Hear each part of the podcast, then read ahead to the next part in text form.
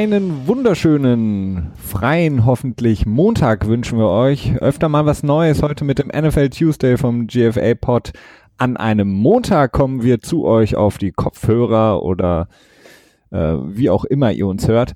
Ähm, genau, wir haben gestern an unserem regulären Sonntag mal etwas die Füße hochgelegt aufgrund ähm, von ähm, etwas äh, anstrengenden Samstagabenden, sage ich mal und damit direkte Überleitung. Hallo Christian. Ja, hi Felix. Ja, so ein bisschen, äh, wir waren so ein bisschen in Hangover Town, haben, äh, haben uns gedacht, ja gut, jetzt nutzen wir das Osterfest und den freien Ostermontag dafür, dann mal spontan das Ganze so ein bisschen auf den nächsten Tag zu verschieben, verschieben weil äh, zumindest meiner Meinung nach das Produkt dann, das wir dann am Ende abliefern können, auch eine Spur ja besser ist, sein kann, wird. Du, du willst auch noch so ein bisschen so ähm, dich anhören, als hättest du wirklich einen krassen Hangover gehabt, oder? Äh, nee, ich bin äh, eine Spur erkältet. Also das, das entwickelt sich bei mir so relativ entspannt, dass ich immer mal so zwischendurch so ein bisschen Husten habe oder so. Also alles noch nicht, wo man irgendwie sich Sorgen bereiten machen muss, aber so ein bisschen hört man es vielleicht auch in der Stimme etwas.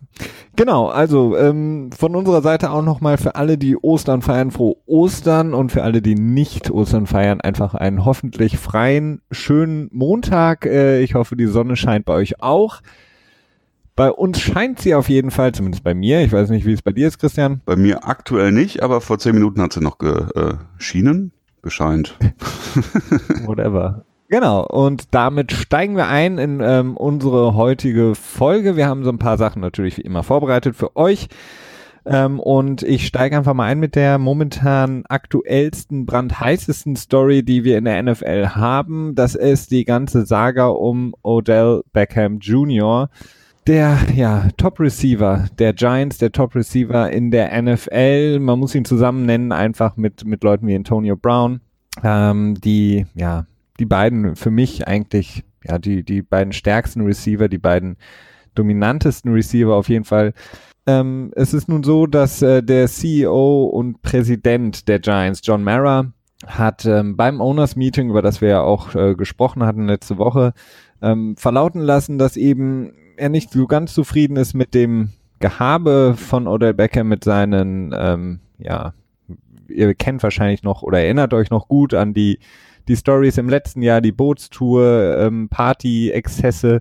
Er ist da nicht so ganz zufrieden mit. Dann haben auch die sportlichen Leistungen nicht ganz so, auch abgesehen von der Verletzung, jetzt ähm, unbedingt für Odell Beckham gesprochen. Und äh, Mara ist eben unzufrieden damit, dass Beckham sich eben lauthals über seinen Vertrag beschwert. Ähm, er befindet sich noch in seinem Rookie-Deal, in seinem fünften Jahr.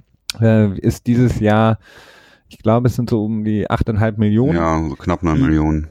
Genau, die zu Buche stehen für ihn. Ähm, er, wie gesagt, ich hatte schon mehrmals angesprochen, oder der Beckham selber sagt von sich, er möchte nicht nur der bestbezahlte Receiver sein, er möchte der bestbezahlte Spieler überhaupt sein in der Liga. Nun, wenn das ein CEO von, von einem Footballteam sagt, ist es natürlich ähm, Schlagzeilen generierend und gerade wenn es bei den um den äh, oder Beckham Junior geht, um diesen Spieler, ist das Ganze extrem hochgekocht. Ähm, innerhalb von ein paar Minuten kamen dann auch schon die ersten äh, Beat Reporter, die ersten Journalisten, Journalistinnen, die gesagt haben, okay, oder Beckham wird getradet, wo könnte er hinpassen, zu welchem Team ging es? Und dann hat sich so ein bisschen rauskristallisiert, ähm, dass ähm, wer, wenn nicht die Rams, natürlich eine Option wären für Odell Beckham, ähm, aufgrund dessen, dass die Rams einfach momentan all in gehen, im Grunde genommen alles versuchen und oder Beckham ja irgendwie wohl, wie ich das gelesen habe, äh, während der Offseason auch sehr viel in LA ist, da wohl sein Zweitdomizil aufgebaut hat neben New York und deswegen die Rams ja als mögliche Option gehandelt werden und Sean McVay, der Head Coach der Rams, sich auch relativ positiv dazu geäußert hat, einen oder Beckham im Team zu haben. So viel erstmal dazu. Ähm, Christian, was hältst du von der Story? Macht es für dich Sinn? Gehen mhm. die Giants ein zu großes Risiko ein? Geht oder Beckham ein zu großes Risiko ein? Also, ja, das ist, das ist, ähm, ja, also die Story macht auf jeden Fall Sinn, um das schon mal vorwegzunehmen. Also ich finde schon, es ist halt, ähm, also meines Erachtens sollten die Giants äh, so einen vorsichtigen Umbruch anstoßen. Das ist meine persönliche Meinung dazu. Das habe ich auch schon im Pod ein paar Mal gesagt, dass ich mit äh, Eli Manning generell schon als Quarterback nicht unbedingt so, ich bin halt nicht so von ihm überzeugt. Und dann kommt halt auch noch dazu, dass er jetzt, glaube ich, 37 Jahre alt ist, 38 Jahre alt wird in, in der nächsten Saison da äh, ist es auch naheliegend, dass man sich natürlich nach dem Quarterback der Zukunft umschauen muss. Und die Giants sind ja auch immer ein Team, äh, wie du auch letztes Mal, glaube ich, gut angesprochen hast, gut angemerkt hast, die relativ konstant sind und nicht unbedingt so eine so eine Tanking-Phase äh, wertschätzen. Also die sind ähm, doch immer dafür, darauf bedacht, so immer erfolgreich oder potenziell erfolgreich sein zu können vor einer Saison. Und jetzt hat man halt die Möglichkeit, mit dem äh, zweiten Pick overall sich den Quarterback der Zukunft zu suchen. Ist natürlich auch alles, hängt natürlich auch wieder davon ab, ob man mit den Quarterbacks, die zur Verfügung stehen, überhaupt so zufrieden ist, wie äh, es die Medien immer oder die äh, Journalisten äh, ja postulieren. Dementsprechend, ja, das ist die Frage. Dann ist die Frage, okay, gibt man oder Beckham ab? Ähm, er bereitet viele Probleme und ich kann auch verstehen, dass man davon genervt ist. Ähm, äh, und wenn John Mauer solche Kommentare sagt, das macht er ja auch nicht ohne Grund. Ne? Auf der einen Seite sagen so, nö, also der ist jetzt nicht auf dem Trade-Block, auf der anderen Seite sagen, ja gut, aber wenn das Telefon klingelt, gehen wir dran. Das sendet halt auch immer eine Nachricht raus. Das heißt, also ich glaube schon, dass ähm, dass ein äh, ja eine grundsätzliche Bereitschaft der Giants besteht, ihn zu traden. Es ist halt einfach nur die Frage, was kann man für ihn bekommen? Und da wird es dann ein bisschen schwierig weil du halt einen Spieler ertradest, der zwangsläufig quasi dann auch einen Vertrag braucht. Also man wird ähm, nicht einen äh, First-Round-Pick abgeben für einen Spieler, den man im nächsten Jahr ziehen lässt. Das ist, äh, also das kann man schon machen, aber es ist sehr unwahrscheinlich und unter einem First-Round-Pick oder weit unter einem First-Round-Pick, vielleicht ein Second-Round-Pick, vielleicht zwei Second-Round-Picks für Odell Beckham und ich weiß auch nicht, ob sich die Giants da bewegen würden, aber es würde halt gleichzeitig bedeuten, dass das Team, das ihn tradet, auch einen langfristigen, langen Vertrag ähm, aushandeln muss. Gerade auch, weil Oder Beckham selber gesagt hat, dass er auf jeden Fall einen haben will. Und sonst ähm, so ein bisschen vielleicht wie Dwayne Brown im letzten Jahr äh, die Hälfte der Saison einfach nicht spielen wird und dann nur die minimal sechs Spiele antreten wird, die er antreten muss, damit er quasi überhaupt nächstes Jahr Free Agent wird. So also kurz reingeschoben, man muss immer sechs Jahre spielen, in äh, sechs Spiele spielen in einer Saison, damit das quasi als äh, akkreditierte Saison geht. Kann ich das Ganze so einfach vom Englisch ja. ins Deutsche übersetzen? Also als genau. als komplette Saison zählt, wenn er die jetzt nicht spielen würde, dann würde quasi diese fünf Jahresoption im nächsten Jahr wieder eine, sein Vertrag bleiben. Also er würde dann halt nicht Free Agent werden können. Dementsprechend ähm, ist es durchaus möglich, dass Beckham ähm, eine Zeit lang nicht spielen wird. Das kann ich mir durchaus vorstellen. Und ähm, dass die Giants da diesen, tja, diesen Kopfkratzer Kratzer loswerden wollen, kann ich verstehen. Und dass die Rams ein legitimes Team sind, kann ich auch verstehen, weil ja, also ich würde nicht sagen, dass sie, dass sie Cash ohne Ende haben. Also sie haben jetzt in, in diesem Jahr, glaube ich, nur noch so knapp fünf Millionen sind sie unterm Cap. Im nächsten Jahr haben fünf, sie 5,5 nach dem äh, Dominican Sue Deal. Ja. Mhm. Im nächsten Jahr haben sie zwar 100 Millionen, aber das ist auch ähm, ein bisschen, ja, das ist nicht, das, das, die Zahl selber reicht noch nicht aus. Also da sind ganz viele Faktoren, die noch reinkommen. Also es sind fünf Jahresoptionen, die dann noch reingerechnet werden müssen von Gurley und von ähm, Peters, glaube ich. Der ist auch jetzt, kommt nächstes Jahr in sein Peters kommt Jahr? in die nächstes Jahr in die fünf Genau. Ja dann hat man schon irgendwie 20 Millionen, die wegfallen, dann ähm, wird man mit Aaron, Donald. verlängern müssen. Das werden auch um die 20 Millionen wahrscheinlich sein. Wenn man dann zu verlängern möchte, wird es auch um die ja, zwischen 15 und 20 Millionen wahrscheinlich sein werden. Und ähm, Goff könnte man unter Umständen auch schon verlängern. Das kann man nach dieser Saison tun. Das ist, bietet sich immer an, wenn man mit einem Quarterback äh, zufrieden ist, den früh zu verlängern, weil das einfach das, äh, den gesamten Preis nach unten drückt. Ja. Ähm, und ja, also insofern ist es ein bisschen schwierig und gleichzeitig ähm, ist es im nächsten Jahr auch noch so, dass, dass nicht genug Spieler überhaupt unter Vertrag stehen. Das heißt, das müsste sowieso noch gefüllt werden und so weiter. Und dementsprechend wird dann diese 100 Millionen äh, Cap Space Marke von den Rams im nächsten Jahr relativ sehr schnell klein werden. Und dann muss man halt einfach mal schauen, wie man das macht. Ne? Wird man dann so, so ein Team aufbauen, mit dem man wo man äh, fünf, sechs, sieben Top-Stars hat, aber dann gleichzeitig so ein bisschen auf die Tiefe verzichtet, also auf die, die Spieler in der Mitte, ne? dass man dann halt nicht einen Linebacker hat, der drei, vier Millionen im Jahr kostet, so einen, einen zweiten Linebacker oder vielleicht zwei, drei und dafür dann lieber einen Rookie nimmt oder einen Veteran, der das Minimum kostet und dann hat man halt das Problem, wenn Verletzungen eintreten. Also diese Tiefe im Team, ja, das sind zwei verschiedene Herangehensweisen, sag ich mal, wie man ein Team aufbauen kann. Und ähm, ja, aber, ja, ja la lass uns kurz nochmal so ein bisschen zurückgehen. Ähm, um das Ganze noch mal so ein bisschen zu untermauern. Also, was du vorhin angesprochen hast, die Giants wollen wohl, so wie es sich angehört habe, eben zwei First-Round-Picks haben für Odell Beckham, um ja. quasi mhm. in die, in eine Verhandlung zu gehen. Äh, mhm. Das würde natürlich bedeuten, dieses Jahr ein First-Round-Pick und nächstes Jahr ein First-Round-Pick. Ähm, die, ich habe mir das mal kurz angeguckt, es ist nicht so unwahrscheinlich, das hatten wir in der Vergangenheit schon häufiger ähm, für Receiver ähm, in, sagen wir mal, also ich habe jetzt ein paar Beispiele mal rausgesucht. Ähm, und zwar ähm, hatten wir da einmal, ich meine, jetzt muss ich nochmal gucken. Ähm, der letzte ja, ja, genau. war Percy Keyshawn Johnsons. Ah, okay. Ja, war mhm. 2000 ähm, zu den Buccaneers, ich glaube dann unter Gruden, genau. Da haben die Jets äh, den 13. und 27. Äh, Pick im 2000 Dra äh, 2000er Draft bekommen. Auch ganz schön, ähm, der Vertrag, den der dann bekommen hat, einer könnte man gut vergleichen mit Odell Beckham heute, in Receiver. Äh, bei dem damaligen Cap von 62 Millionen war sein Jahresvertrag 23,15 Millionen. Ähm, dann hatten wir Joey Galloway von den, ähm, ich glaube, zu den Seahawks getradet. Mhm. Nee, Quatsch, zu den Cowboys von den Seahawks für ähm, ein First-Round-Pick 2000 und ein, genau, First-Round-Pick 2001. Auch er hat damals bei einem ungefähren Cap von 42 Millionen, circa 20 Millionen, wenn man das hochrechnen würde aus heutige, an ähm, Jahresdeal bekommen. Und dann geht es eben so weiter. In der letzten, zuletzt hatten wir eben Leute wie Percy Harvin, der ja ähm, sang- und klanglos verschwunden ist, dann, ähm, der zu den Seahawks getradet wurde von den Vikings. Ähm, und da haben die ähm, Vikings bekommen einen 2013er First-Round-Pick, 2013er Seven-Round-Pick und 2014er Drittrunden-Pick. Und auch er hat, ähm, wenn man das auf das jetzige Salary rechnet, ähm, einen Vertrag bekommen, bei dem er 18,5 Millionen pro Jahr bekommen hat in dem ersten Jahr. Mhm. Also ähm, das ist nicht so ganz so unwahrscheinlich, ähm, was die was die die Kompensation angeht. Äh, ich bin aber jetzt noch so gespannt, weil du hast es auch angesprochen, die Rams haben kaum Salary Cap, 5,5 Millionen. Wenn Odell Beckham 8,5 fünf circa verdient in seinem fünften Jahr jetzt, müssen die Rams ja vorher auch erstmal so ein bisschen umstrukturieren, weil vorher können sie nicht mit ihm verhandeln, weil sie den, den, den Salary Cap Room, Room nicht haben. Ähm, das heißt, wir haben schon drüber gesprochen. Ich glaube, du hast es gesagt, äh, dass du das nicht verstehen konntest, warum Tavon Austin nochmal ähm, quasi zurückgeholt wurde von den Rams. Mhm. Ähm, ist jetzt natürlich so ein bisschen so eine Option, ihn wieder rauszuschmeißen, ja. um genug Geld zu haben, um mit Odell zu verhandeln und ihm dann langfristigen Vertrag zu geben. Ja, oder ihn auch in das Trade-Paket mit reinzuschnüren, das kann man ja auch machen. Ne? Du kannst also auch sagen, okay, wir geben euch Tavon Austin plus äh, das, was ihr sowieso haben wollt.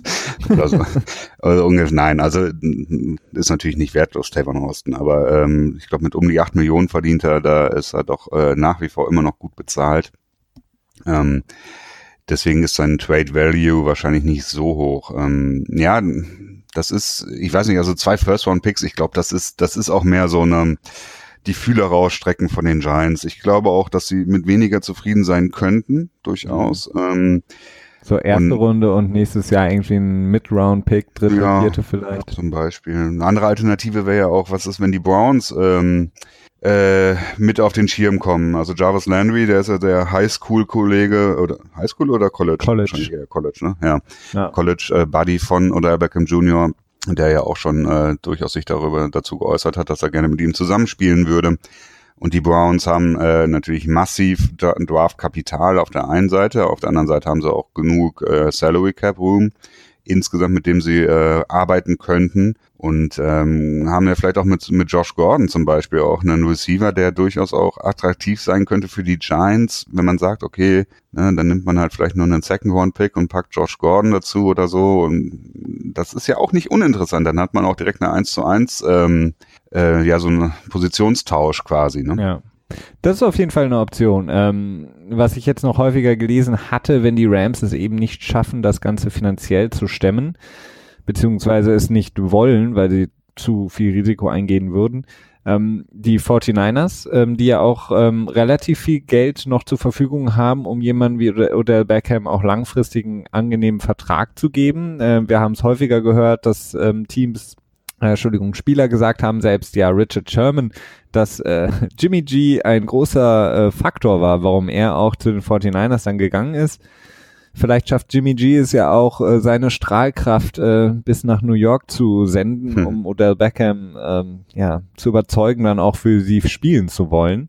Ähm, und ähm, was äh, auch noch eine interessante Überlegung war, die Colts, die ja auch, wir hatten schon mehrmals besprochen, relativ ruhig waren ähm, und natürlich auch relativ viel Geld noch haben äh, unterm Cap und natürlich auch unbedingt ähm, jemanden brauchen, der neben T.Y. Hilton äh, vielleicht ja die Colts mhm. zu altem Glanz führen kann in Lucas Oil Stadium. Also das sind so ein paar Möglichkeiten. Also ich finde es extrem spannend. Ähm, Nochmal kurz zu den Rams zurück. Äh, ich weiß, du, du bist ja, du, du arbeitest gern mit Statistiken, du wettest auch gerne.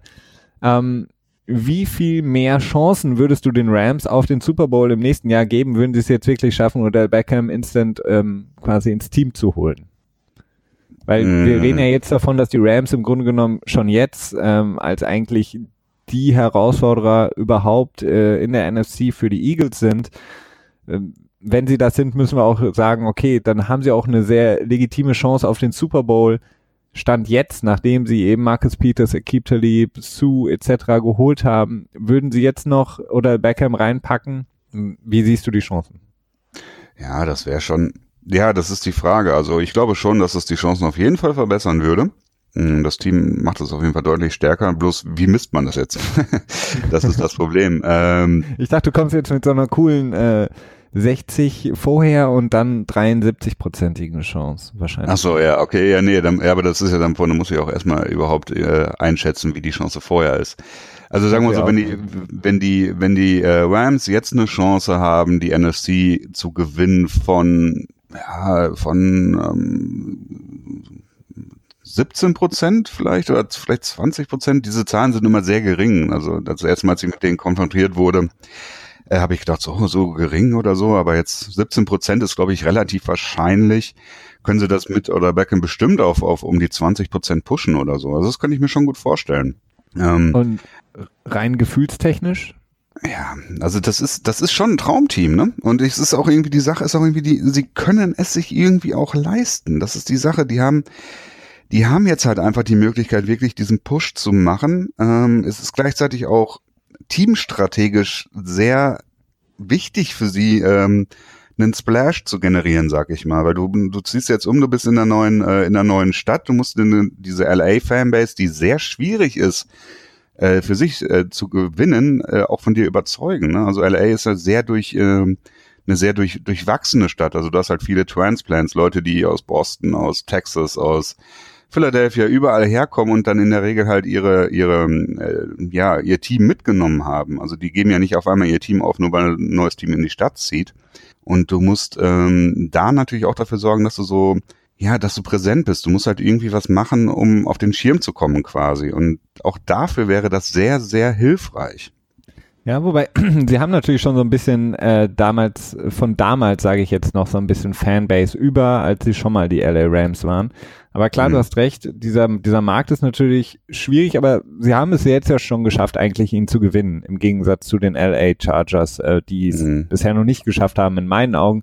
Ich meine, die haben jetzt auch einen, einen großartigen äh, Move gemacht, haben äh, Geno Smith gesigned, vielleicht hilft das nochmal so ein bisschen Fanbase zu generieren.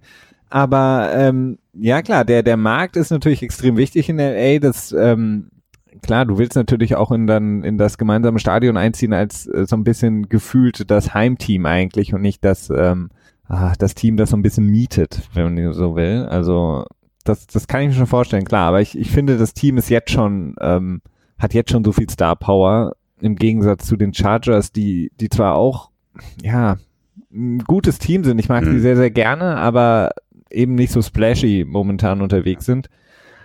Von daher, ja, aber klar, der, ja. der, der Odell Beckham Trade, das wäre natürlich ähm, für ihn persönlich finanziell privat natürlich auch, weil er dann ähm, noch mehr quasi in das auch Endorsement gehen könnte in LA, wäre natürlich ähm, schon extrem. Ein extremer Trade. Ja, das ist natürlich auch eine Sache, die mit der man Odell Beckham ja auch in der ähm, Vertragsverhandlung durchaus nochmal beeinflussen kann. Ne? Also ich meine, New York ist natürlich selber schon ein starker Markt und der wird viele Endorsement-Deals dadurch auch bekommen haben, dass er eben in New York tätig ist.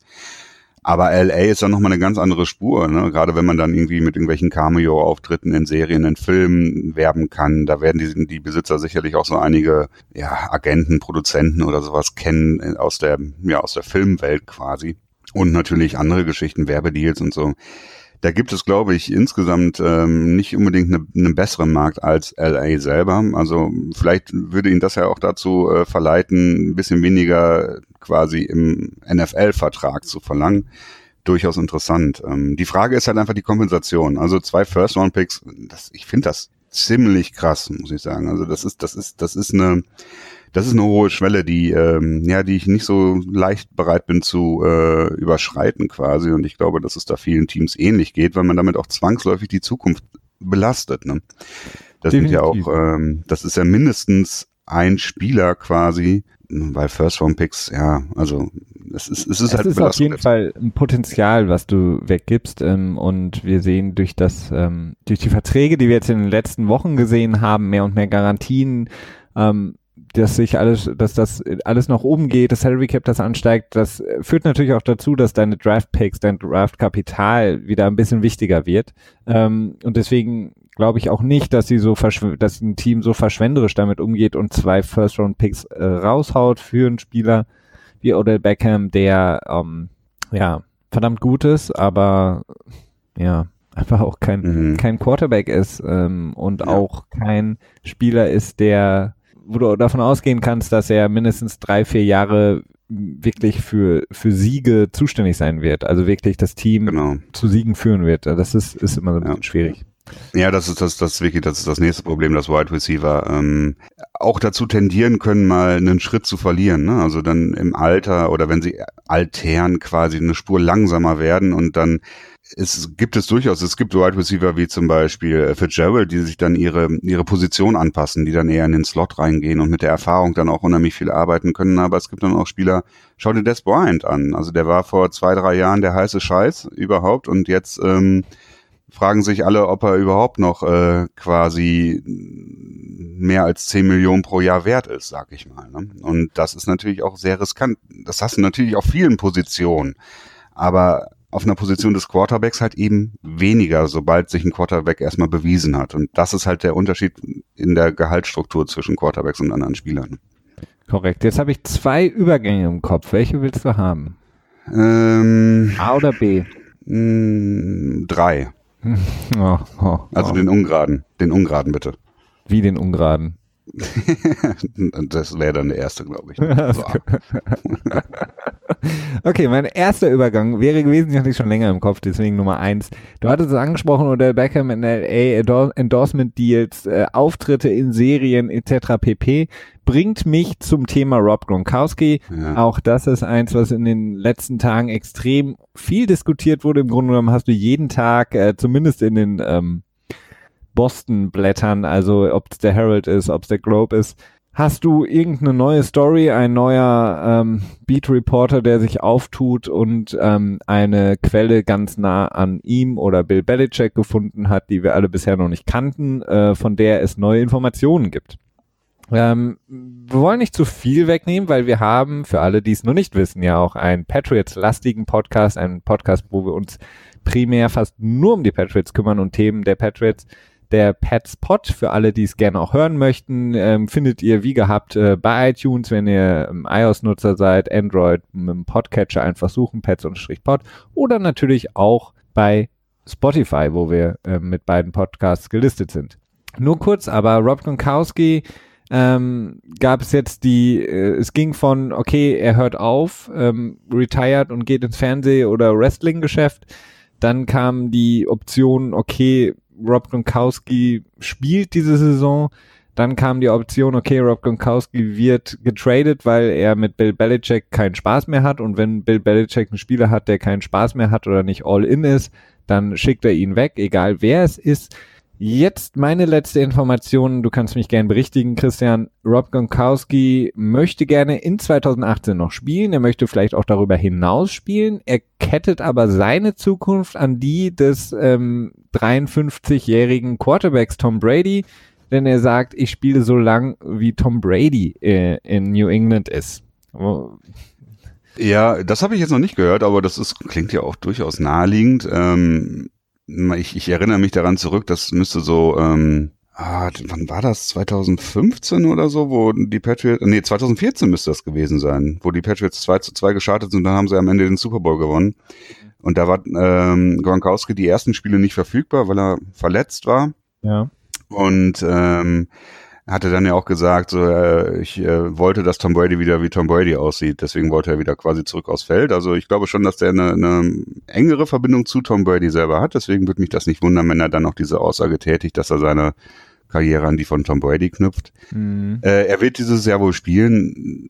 Rein, ja, ich, ich glaube, dass das insgesamt mit diesen, mit diesen Ruhestandgeschichten hauptsächlich eher so eine Sache war, das ähm, neuen Vertrag rauszuhandeln, sich da ein bisschen besser zu positionieren.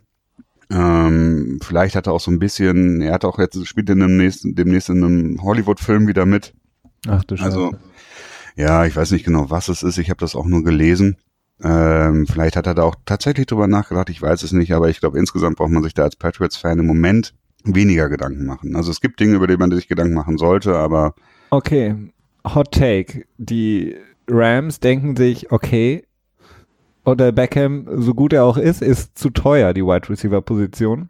Ähm, wie wäre es mit einem Tight End? Rob Gronkowski in LA kann er dann bei Entourage und whatever, äh, äh, wenn es das überhaupt noch gibt, äh, mitspielen, äh, Filme machen und in LA im Grunde genommen, also Rob Gronkowski passt ja noch besser nach LA als, als Odell Beckham. Die Rams traden für Rob Gronkowski.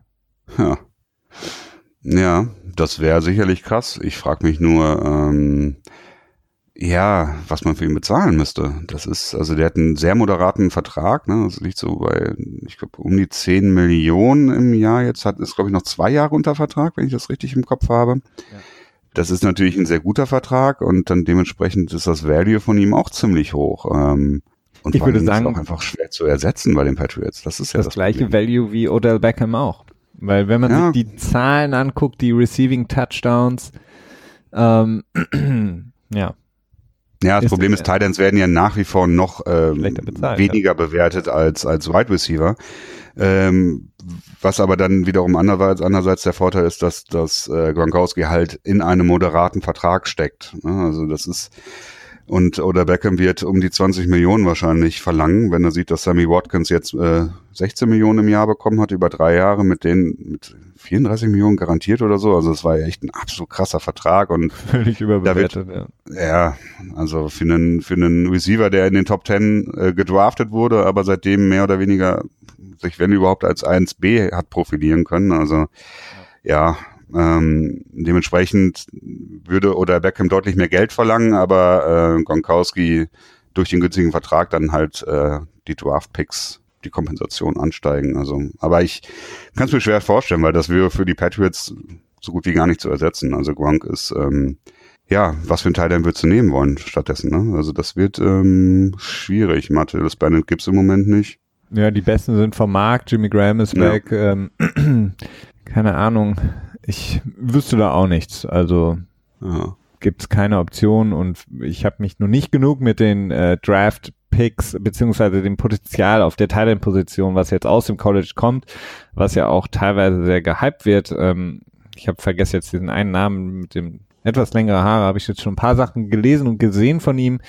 Er wird als der beste Thailand äh, prognostiziert, aber naja, das äh, als Ersatz natürlich nicht, nicht annähernd. Gut, ich habe meine zweite Überleitung noch zum Glück im Kopf behalten. Ähm, du hast vorhin Des Bryant angesprochen und ähm, dass er mal der heiße Scheiß war und jetzt nicht mehr. Vielleicht ist er das nicht mehr, weil damals wurde ihm der Catch gegen Green Bay genommen, mhm. die Möglichkeit mit seinem Quarterback Tony Romo ähm, den Super Bowl zu holen alles wurde im Grunde genommen zerstört für Des Bryant. Seitdem ist es abwärts gegangen. Die Abwärtsspirale war kaum noch aufzuhalten. Jetzt hatten wir in der letzten Woche drüber gesprochen. Die ähm, äh, Catch Rule wurde verändert, wieder so ein bisschen vereinfacht für, um, ja, im Grunde genommen alle, die den Sport gucken und äh, auch betreiben. Eine weitere Regel, über die wir jetzt noch nicht gesprochen haben und auch so ein bisschen später und auch so ein bisschen unterm Radar war, ist diese neue Targeting Rule. Ähm, überraschenderweise von allen 32 Besitzern einstimmig ähm, durchgewunken, also einstimmig dafür votiert. Diese neue Regel, ja, untersagt es den Spielern, den, wie soll ich es am besten umformulieren, den ähm, Helm beziehungsweise den Kopf ähm, Waffe zu benutzen. Als ne? Waffe also zu benutzen, genau, nach unten quasi zu gehen und damit quasi in den Mann reinzugehen, in den Gegner. Ähm, das Ganze soll mit einer 15-Yard-Strafe und einer möglichen sofortigen ähm, äh, äh, Disqualifizierung vom Spiel ähm, bestraft werden können. Es gab dann einen Aufschrei der Spieler. Ich hatte jetzt Cameron Jordan ähm, von, von den äh, Saints gehört, der Defensive End, der natürlich ähm, als Quarterback-Jäger häufig in den Moment kommt, dass er, wie er es beschreibt, er hat es beschrieben, Matt Ryan, gegen den er ja jede Saison zweimal spielen muss von den Atlanta Falcons, der Quarterback, ist extrem gut darin, ähm, sich runterzuducken, sobald er sieht, okay, ich werde gesackt. Also Matt Ryan ist in der Pocket, sieht, okay, die Pocket bricht zusammen, da kommt Jordan von der Seite, ich duck mich weg, mach mich klein um einer Verletzung zu entgehen, um den Ball zu sichern, etc. pp. Und da sagt Jordan eben, das ist verdammt schwierig, weil ich renne Fullspeed auf den Quarterback zu, der duckt sich nach unten und klar erreiche ich dann quasi mit meinem Helm irgendwie seinen Helm oder den Nackenbereich etc. pp. Hat er gesagt, hat er Probleme mit und selbst Mike Pereira, ehemaliger Chef der Schiedsrichter, hat gesagt, es wird extrem schwierig sein, das zu, ähm, wie sagt man überhaupt, Schiedsrichtern zu ähm ja, zu regulieren, zu, ja, ich weiß nicht, ob es Officiating auf Deutsch auch gibt, zu, zu Schiedsrichten. Zu ja, ja. ja, genau. immer wieder die Probleme mit den Anglizismen, ne? Das ist die neue, neue Regel. Ich bin gespannt. Ja, ist definitiv. Also es ist ähm, schon erstaunlich, weil die auch irgendwie, ja, aus dem Nichts würde ich nicht sagen. Also es wurde immer mal wieder darüber geredet, ob man eine Art Targeting Rule einführen wird in der NFL.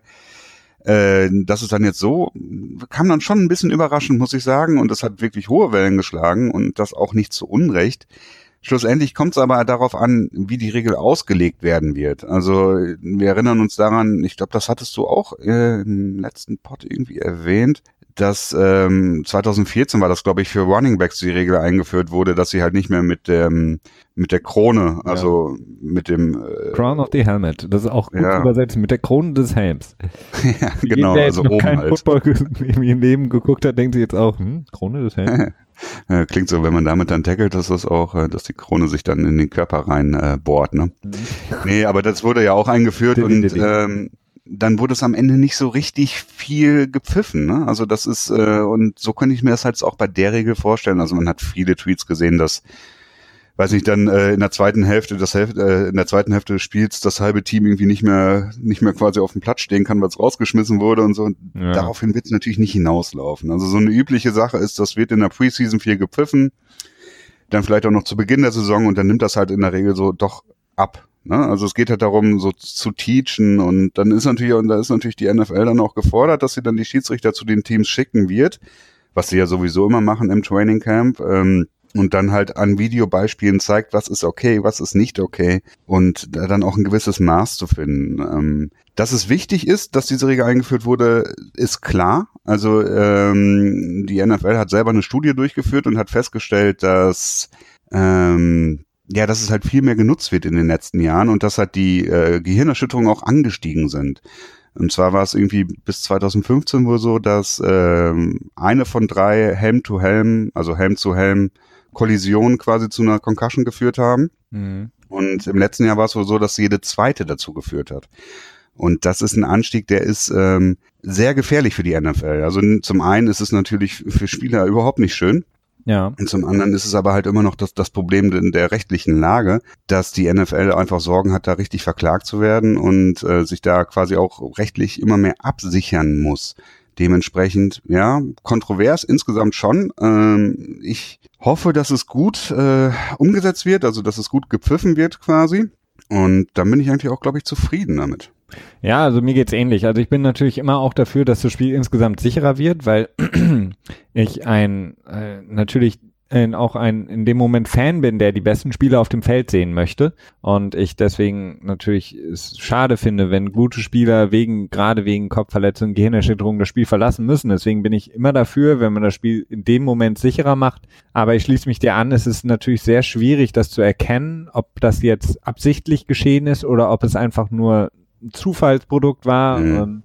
Das finde ich ja. sehr schwierig, aber klar, das ist auch wieder so ein, so ein Ding, das ist wieder eine Außendarstellung, die die Liga natürlich auch machen muss. Wir hatten in der letzten Saison natürlich, ähm, und das haben ja auch viele gesehen, die sonst sich überhaupt nicht mit der NFL beschäftigen oder vielleicht auch ein ganz falsches Bild davon haben, die, die ähm, Twitter-Videos, beziehungsweise generell die Videos, wenn man sich dran erinnert, Devante Adams, als er von, ähm, ich glaube, Danny Trevathan ähm, ja, so ja, umgehauen wurde, ähm, oder auch die, die, ähm, die Sache mit äh, Travis Kelsey, glaube ich, gegen die Titans im, im, in den Playoffs. Das sind natürlich so mhm. Sachen, so wenn der Spieler dann so extrem zu Boden geht, erstmal bewegungslos ist oder eben wie Travis Kelsey versucht aufzustehen und dann eben so ein riesen Athlet äh, im Grunde genommen so rumtorkelt. Das sind natürlich Sachen, die gehen sehr schnell viral und das ist für die Liga natürlich sehr unschön, wenn das dann ähm, rumgeht. Deswegen versucht man natürlich alles was das verhindert, auch so ein bisschen in der Außenerstellung zu verhindern. Also ich bin insgesamt dafür, aber ich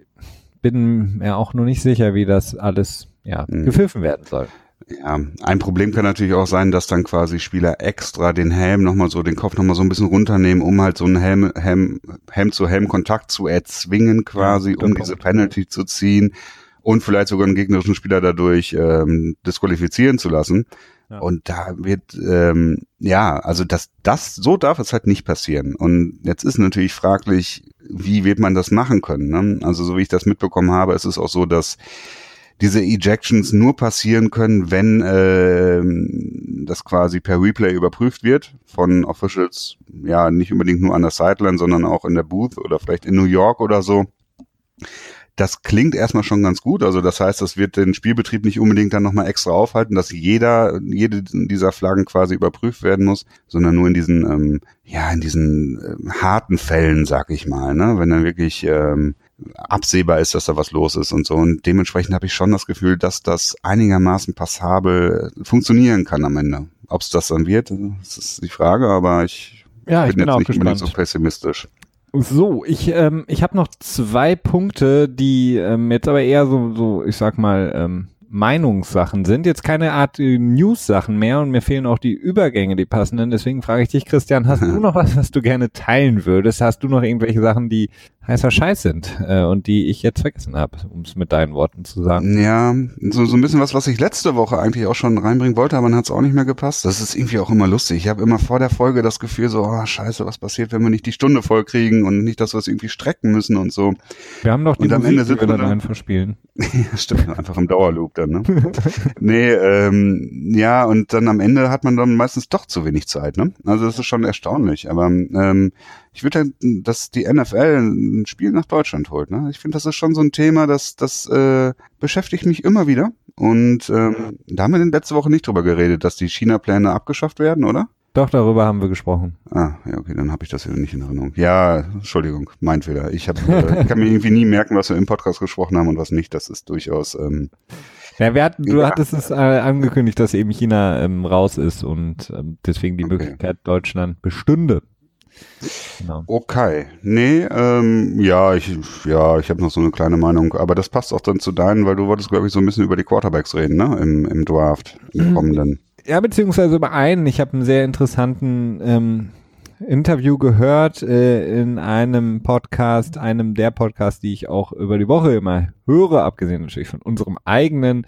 Ähm, und zwar war da Ryan Leaf, ähm, für viele vielleicht nicht so bekannt der Name. Ryan Leaf wurde an zweiter Stelle gedraftet. Es müsste 98 gewesen sein, hinter Peyton Manning, also sprich Peyton Manning der Erste. Und dann ähm, dahinter kam Ryan Leaf, wurde von den Chargers gedraftet und wird heute als im Grunde genommen der größte Flop überhaupt bezeichnet. Also der größte, selbst ähm, Marcus Russell wird, ist nicht so ein Flop wie Ryan Leaf. Ryan Leaf hat relativ schnell bei den Chargers gemerkt, dass er es nicht hinkriegt auf der NFL-Bühne, ähm, ist nach ein paar Jahren entlassen worden, und ähm, hatte dann eine relativ turbulente Karriere mit ähm, Gefängnisaufenthalten wegen ähm, ja, Drogen beziehungsweise verschreibungspflichtige Medikamente, die er sich zu Unrecht beschafft hatte, Einbrüche etc. pp.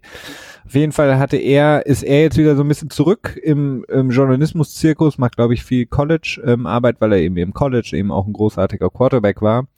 Und er hat eben gesagt, dass ähm, er anstelle von Sam Dan Darnold, der ja jetzt von vielen als der Nummer 1 Quarterback gesehen wird, den die Browns sich holen müssen, im Grunde kommen die Browns gar nicht mehr an ihm vorbei aufgrund der Geschichte auch der letzten Jahre, ähm, hat er gesagt, er würde an Sam Darnolds Stelle versuchen, die Browns zu überzeugen, ihn nicht zu draften. Und er hat da eben die Beispiele gebracht, äh, Eli Manning, der das geschafft hat damals, als er gesagt hat, ich gehe auf keinen Fall zu den Chargers, falls ihr mich draftet. Ähm, sie haben ihn dann gedraftet und dann wurde er getradet zu den Giants oder auch ähm, John Elway hat ja damals gesagt zu den Baltimore Colts, wenn ihr mich draftet, gehe ich Baseball spielen. Ähm, daraufhin haben sie ihn gedraftet und zu den ähm, ja, Broncos getradet. Jetzt ähm, ist so ein bisschen, und Ryan Leaf sagt eben, die Browns sind ähm, der Quarterback-Killer im Grunde genommen in der Liga. Also du hast ein Team, das vielleicht kann er auch mit den, den, den Spielern, die jetzt neu geholt wurden, das Team insgesamt verbessert wurde und Sam Darnold, vielleicht ähm, ist er so gut, wie alle sagen, könnte er vielleicht das Team zu drei, vier, fünf Siegen in der Liga führen.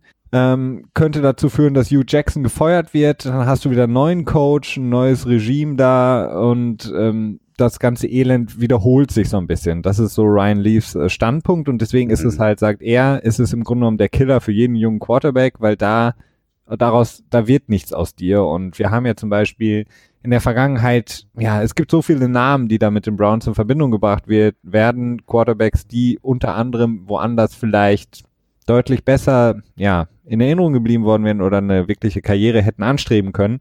Und deswegen sagt er, im Donald sollte die Browns skippen. Was hältst du davon? Also ich finde die Idee ja. plausibel. Ja, die Idee ist nicht, die hat schon eine gewisse, ähm, ja, Sinnhaftigkeit, sag ich mal. Also das, das kann man nicht so von der Hand weisen. Das erste, was mir aber eingefallen ist, ja gut, okay, das nächste Team, das äh, sicher einen Quarterback draften wird, wären dann die Jets. Bei den Giants sind wir uns ja ne, alle nicht so ganz sicher. Ähm, die Frage ist, äh, sind die Jets unbedingt besser mit ihrer, mit ihrem Track Record, was, was Quarterbacks äh, angeht, die sie gedraftet haben? Also ich meine, mhm. wir haben da äh, Christian Hackenberg, oder verwechsel ich den gerade? Nee, Paxton Lynch ist der von Denver, Christian Hackenberg ist der von den Jets, ne? Ja, genau.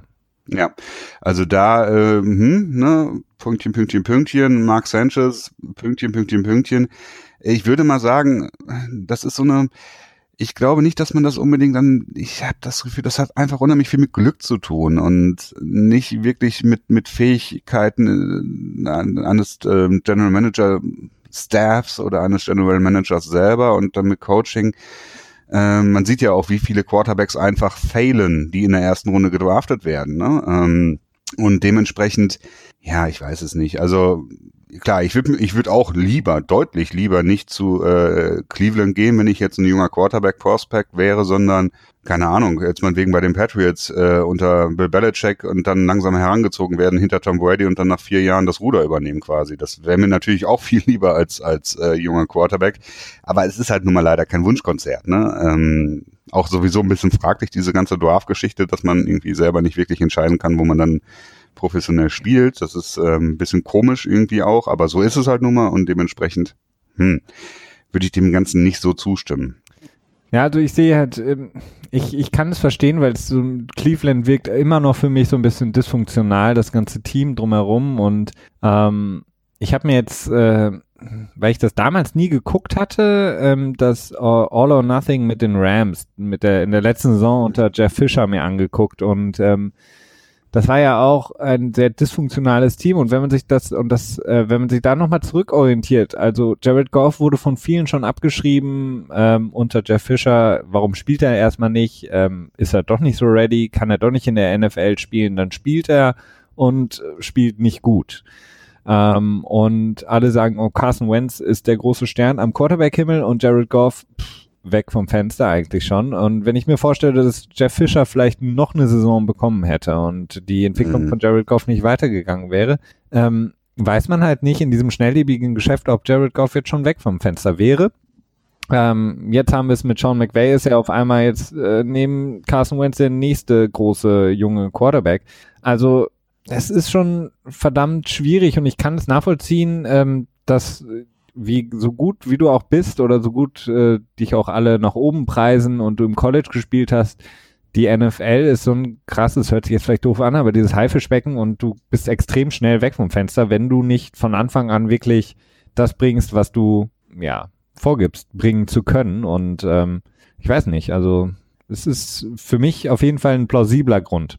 Mhm. Ja, da, hast schon recht. Das ist natürlich ähm, als Rookie Quarterback, gerade wenn du irgendwie hoch gedraftet wurdest und viele Erwartungen an dir kleben, dann hat man selten mehr als zwei Saisons, in der man so hm, frei aufspielen kann. Also mhm. frei aufspielen dann auch absolut in Anführungsstrichen, weil so richtig frei aufspielen kannst du als Rookie Quarterback auch nicht. Das ist ja eins der großen Probleme für viele junge Quarterbacks, dass sie ja äh, unter Druck stehen, sag ich mal. Ne?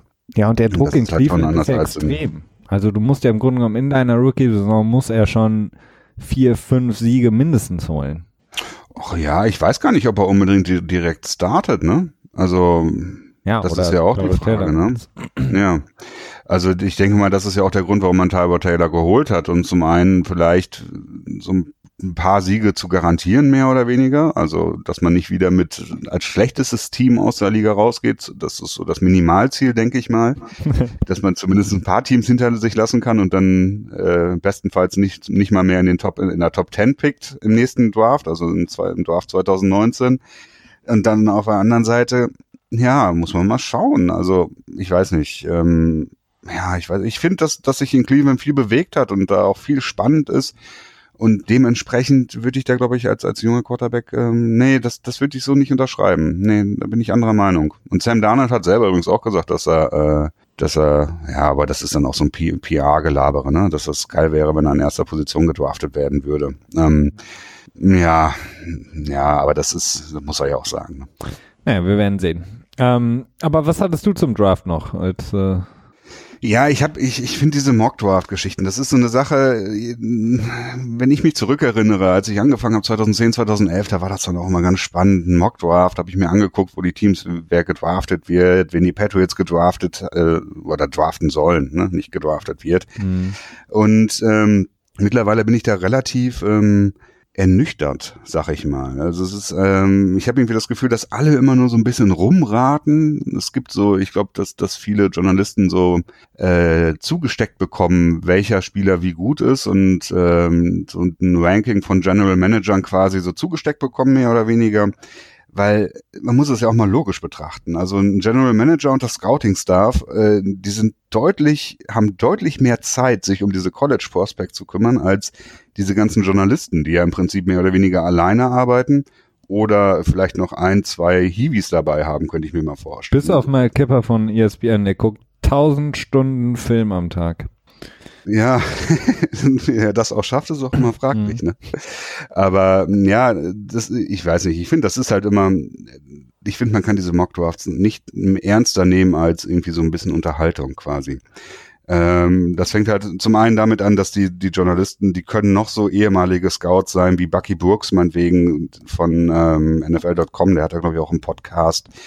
Äh, die können sicherlich auch irgendwo ja, eine gute Karriere gehabt haben und auch durchaus als Scout auch fähig sein. Aber selbst ein Scout, selbst ein professioneller Scout, der meinetwegen 20 Jahre bei einem Team gearbeitet hat, der kann nicht einen Mock-Draft erstellen und ähm, ja, da irgendwie auch nur ansatzweise irgendwie eine, eine, eine Genauigkeit garantieren. Das geht halt einfach nicht, weil einfach so viel äh, nicht vorherzusehen ist. Hm. Fängt jetzt auch in diesem Draft schon wieder an mit dem, mit dem Pick der Giants. Wenn die Giants jetzt wirklich nicht einen Quarterback draften wollen, warum äh, traden sie dann nicht runter vier, fünf Plätze oder so und können dann immer noch relativ, ne, wenn das Angebot halt kommt. Oder Cleveland, die sich sagen, okay, wir haben drei Quarterbacks, die wir irgendwie ziemlich gut finden. Wir gehen davon aus, die Giants traden nicht raus und draften keinen Quarterback, deswegen äh, behalten wir unseren vierten Pick und geben, traden den First Overall Pick weg oder so. Das sind alles Dinge, die überhaupt nicht vorhersehbar sind und deswegen habe ich einfach Probleme mit diesen Mock Drafts. Und ähm, tja, ich weiß nicht, ich finde, das ist halt immer so eine Sache. Und auch auch mit dieser Spielerevaluation aus dem College. Also es ist, äh, ja, es wird einfach so viel rumgeraten, aber jeder tut so, als wenn er das wissen würde und das wäre die absolute Sicherheit, die er sagt und das ärgert mich halt immer. Ja, klar. Also die, ich, ich sehe es ähnlich. Ich gucke es mir, muss ich ganz ehrlich sagen, immer noch häufig sehr gerne an. Einfach nur, um auch so ein bisschen reinzukommen, wer sind die ja, die, die wichtigsten Spieler, auf die man ein Auge haben muss, auch so ein bisschen. Ähm, aber klar, jeder, jeder Mockdraft ist irgendwie anders und abgesehen von Jahren, wo du irgendwie drei Teams an erster Stelle hast, die alle irgendwie, keine Ahnung, verschiedene Needs haben. Die einen brauchen unbedingt mhm. den Quarterback und die anderen nehmen den besten Spieler im Draft und die nächsten brauchen unbedingt den besten, weiß nicht, Defensive End ähm, sind diese Mockdrafts auch immer relativ schwammig, das stimmt. Ähm, und vor allen Dingen, was die äh, Spielerevaluation angeht, ähm, hast du vollkommen recht, weil wenn ich mir die, beispielsweise, wenn ich nur mir die letzte Saison angucke und die besten Spieler auf den jeweiligen Positionen mir anschaue, ähm, habe ich ja sehe ich einfach schon, wie schlecht die Evalu äh, äh, Spielerevaluation ist. Also ich habe den MVP mhm. des Tom Brady, wurde der sechsten Runde gezogen. Dann äh, den besten Wide Receiver, ganz klar Antonio Brown. Wann war der dritte, vierte Runde? Ich meine, da wurden, da wurden Spieler mhm. vor ihm gedraftet, ähm, äh, die, die, die schon lange als Receiver nicht mehr in der Liga spielen. Ähm, dann also das, das äh, kann, kann immer so weitergehen, ne? Und ähm, das hast du auf mhm. so vielen Positionen. Ähm, wenn ich mir die Cornerbacks angucke, wenn abgesehen von Earl Thomas die komplette Legion of Boom war im Grunde genommen alles Dritt-, Viert-, Fünftrunden-Picks. Ähm, die, die komplette Defense der, der, der Seahawks war im Grunde genommen waren das alles Late-Round-Picks. Also die, die Spieler, die das Spiel dominiert haben in den vergangenen Jahren, ähm, ja, das sind alles, sind alles äh, Jimmy G ist auch so ein gutes Beispiel. Wann wurde er gezogen? Dritte, ja. zweite Runde, Ende zweite Runde? Letzter. Pick in der zweiten Runde war ja. das, glaube ich. Ich weiß jetzt nicht mehr, welche Quarterbacks vor ihm in dem Draft gezogen wurden, aber ich würde mal grob schätzen, dass äh, 80 Prozent von denen keine Starter mehr sind. Ähm, und also hätte man den richtig evaluiert, hätte man sagen müssen, okay, von, vom heutigen Standpunkt aus, Jimmy G ist ein First, First Overall Pick.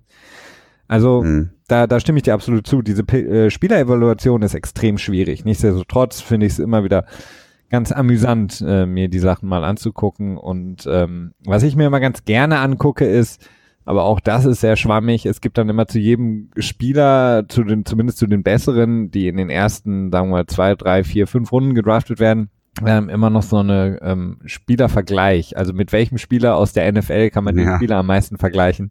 Finde ich immer ganz spannend. Ja. Ja, aber auch das ist dann so eine Sache, mit welchen meistens sind diese Vergleiche dann einfach nur auf die körperlichen Ähnlichkeiten ja, und die, die Zeiten, die man im Combine irgendwie dann abgeliefert hat. Ne? Also wie gesagt, so, ja, der hat eine Figur wie Antonio Brown und läuft auch eh nicht schnell. Ne? Ja. So. Das sind halt alles Dinge, klar, die sind nicht irrelevant aber die sind nicht die relevanten Punkte. Das ist die Sache. Also es geht halt, äh, das geht auch um so viel mehr Dinge. Da geht es um ähm, äh, ob die in das, in das Schema reinpassen, ob die die Football-Intelligenz auch mitbringen. Das sind alles Dinge, die, die kann halt, äh, das ist, kann journalistische Arbeit auch gar nicht liefern. Und ich glaube, dass es ehrlich betrachtet auch nicht der Anspruch der journalistischen Arbeit ist, da eine, eine, eine komplettes, ja, ne, das wirklich da richtig zu machen, dass das aber so verkauft wird, als wenn es so wäre. Und das ist das, was mich wirklich häufig äh, sehr stört, weil ich dann, ja, ich kann es ja nicht haben, wenn Menschen äh, extra für dumm verkauft werden. Und ähm, ja, das ist dann so. ja, klar, das ist das, was mich dabei so ein bisschen ärgert. Das ist, äh, Zu den Quarterbacks übrigens, ja. das wollte ich noch eben schnell sagen. Äh, Jimmy Garoppolo wurde 2014 gedraftet. Äh, an Position 3 wurde Blake Bortles gedraftet. Ah, okay, Franchise Leader, äh, Maker ja. Stars. Ja. Genau, äh, Cleveland Browns, Position 22, Johnny Manziel. Mhm. Äh, Position 32, Teddy Bridgewater. Mhm. Und ähm, würde ich sagen. Nee, ja, ja, schon ein Bust. Also würde man schon eher sagen, also vielleicht kein totaler Bust, aber schon ein Bust. Ja, okay, aber die Verletzung Und, halt, ne? Also. Ja, ja, das stimmt, ja. Und äh, Derek Carr äh, in, am Top der Runde 2. Oh, das ist ein guter Quarterback-Draft gewesen. Ja. Abgesehen. Ja, ja, ja, was heißt gut. Ja, okay, aber also, würdest du jetzt alle, würdest du jetzt Ne, das ist es halt. Das ist natürlich Quatsch, natürlich im Nachhinein äh, drei, vier Jahre später zu sagen, wirf nochmal alle in den Topf und zieh nochmal neu. Aber würdest du es machen?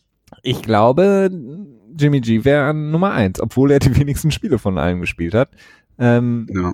Oder vielleicht wegen. Ja, vielleicht auch deswegen. Er hat halt, er hat halt äh, eine kleine Sample Size quasi abgeliefert und die war sehr gut und ähm, es ist ja auch nicht gesagt, dass er die, dass er die unter Beweis stellen kann. Ne? Das kommt ja auch noch dazu. Ja, stimmt. Äh, aber ja, klar, ich meine, das ist, ich glaube, ein guter Draft ist, ist es auf jeden Fall, wenn zwei ähm, solide Starting QBs daraus hervorgehen mit dem Potenzial für mehr. Ne? Und dann haben wir einmal Derek Carr und äh, Jimmy Garoppolo. Blake Bortles, ja, es ist, ist kein solider Starting QB, der ist ähm, ein Starting QB, ne? Aber nicht unbedingt von der Qualität eines Starting QBs, aber vielleicht, ja, wer weiß. Also vielleicht wenn Jacksonville das Rad neu erfindet und äh, immer weniger läuft, äh, immer mehr läuft und weniger passt, dann ja, vielleicht, vielleicht, vielleicht, vielleicht. vielleicht ja. Aber tatsächlich kein schlechter Draft bisher.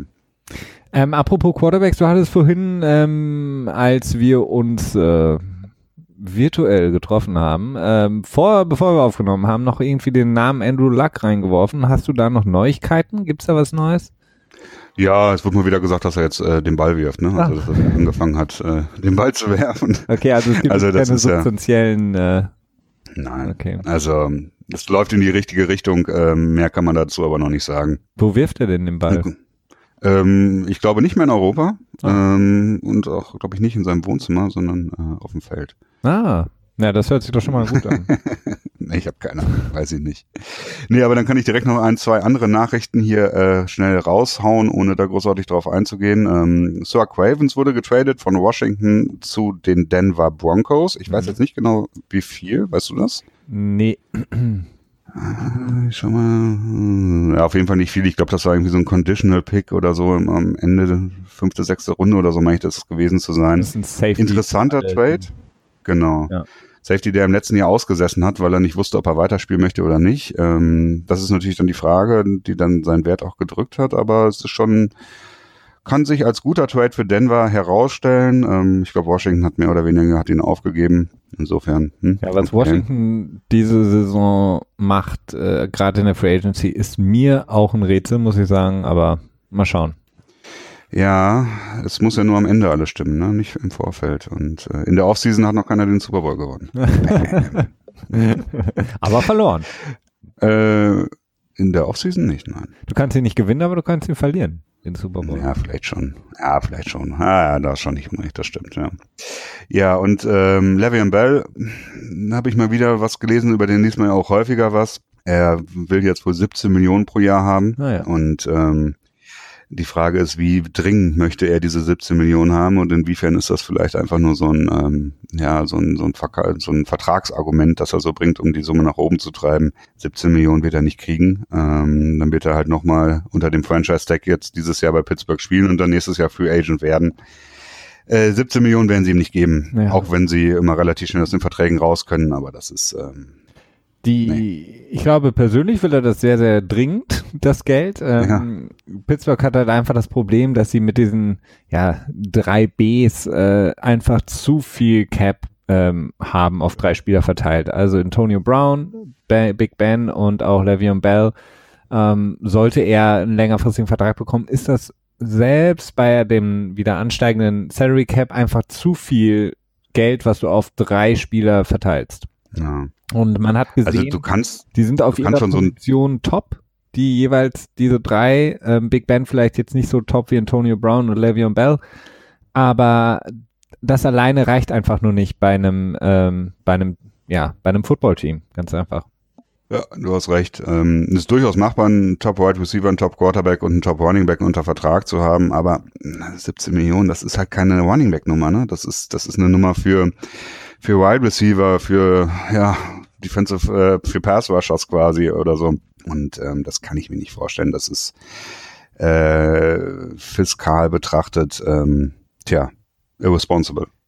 Ja, Indianapolis, komm, mach doch mal endlich was. Äh, holt Le'Veon Bell, tradet für ihn. Keine Ahnung, ihr habt doch genug Kohle. Ihr habt kein Running Game mehr. Das wäre doch was. Ja, ja, ja, ja. Andrew Luck, Le'Veon Bell. Oder Beckham. All in. Ja, aber da fehlt mir dann doch noch ein bisschen was auf der Defense bei Indianapolis. Also da, äh, um da jetzt so einen Push zu machen, da will ich dann doch wahrscheinlich doch ein bisschen vorsichtiger. Okay, bevor wir abschweifen. Ähm, ja. noch kurz gemeldet, wir hatten das in unserem anderen Podcast, den hatte ich angesprochen, dem Patriots äh, Podcast, letztes, letzte Folge angesprochen, auch eine Neuigkeit von dem Meeting in Florida. Und zwar wurde die sogenannte Josh McDaniels Regel, die so gar nicht offiziell heißt, sondern nur, ja, so genannt wird, ähm, wurde nicht verabschiedet, die nämlich besagt hätte, dass Teams ähm, Trainer, Assistenztrainer schon unter Vertrag nehmen können, auch wenn diese noch mit ihren Teams in den Playoffs unterwegs sind, durften offiziell verhandeln, offiziell dann auch Verträge unterschreiben. Diese Regel wurde nicht akzeptiert, nicht dafür gewotet, unter anderem selbst Chris Ballard, der GM der Colts, dem es ja sehr geschadet hat, hat dagegen gestimmt und natürlich die Patriots auch. Ja, das war schon äh, unerwartet. Also ich hätte gedacht, dass das durchgeht. Ja, hätte ich auch gedacht, weil es natürlich, ähm, ja, aber okay, ich, ich kann mir auch vorstellen, dass einfach viele Teams da keinen Bock drauf haben. Also gerade die Teams, die alle in die Playoffs gehen, hätte ich, hätte ich keine mhm. Lust. Also wenn ich mir vorstelle, die, die Eagles hätten ähm, bei all dem, was sie jetzt verloren haben, ähm, das schon Stimmt, in, ja. äh, Anfang der Playoffs gewusst, dass äh, Frankreich und äh, äh, wer ist noch gegangen? Der andere, ähm, die ähm, der, genau. John DeFilippo und der Defensive Coordinator doch auch, oder? Jim Schwartz. Nee, nee, nee, der ist noch da. Jim Schwartz. Nee? Schwartz. Ah, okay, nee, nee, nee. Aber äh, John DeFilippo ist auf jeden Fall auch weg da. Das ist natürlich nicht schön für das Team in den Playoffs. Deswegen kann ich mir gut vorstellen, dass alle Teams, die Playoff-Ambitionen für die kommenden Jahre haben und alle die Teams, die eh immer in den Playoffs sind, dagegen gestimmt haben und Cleveland vielleicht dafür gestimmt. Und die Jets. Und, hm. Genau. Das war's von meiner Seite. Ähm, ich äh, danke fürs Zuhören. Ich wünsche noch einen schönen restlichen, freien, hoffentlich freien Montag. Und äh, danke dir, Christian. Und äh, werd nicht krank, wir brauchen dich. Mein Bestes. danke fürs Zuhören. Bis dahin. Ciao.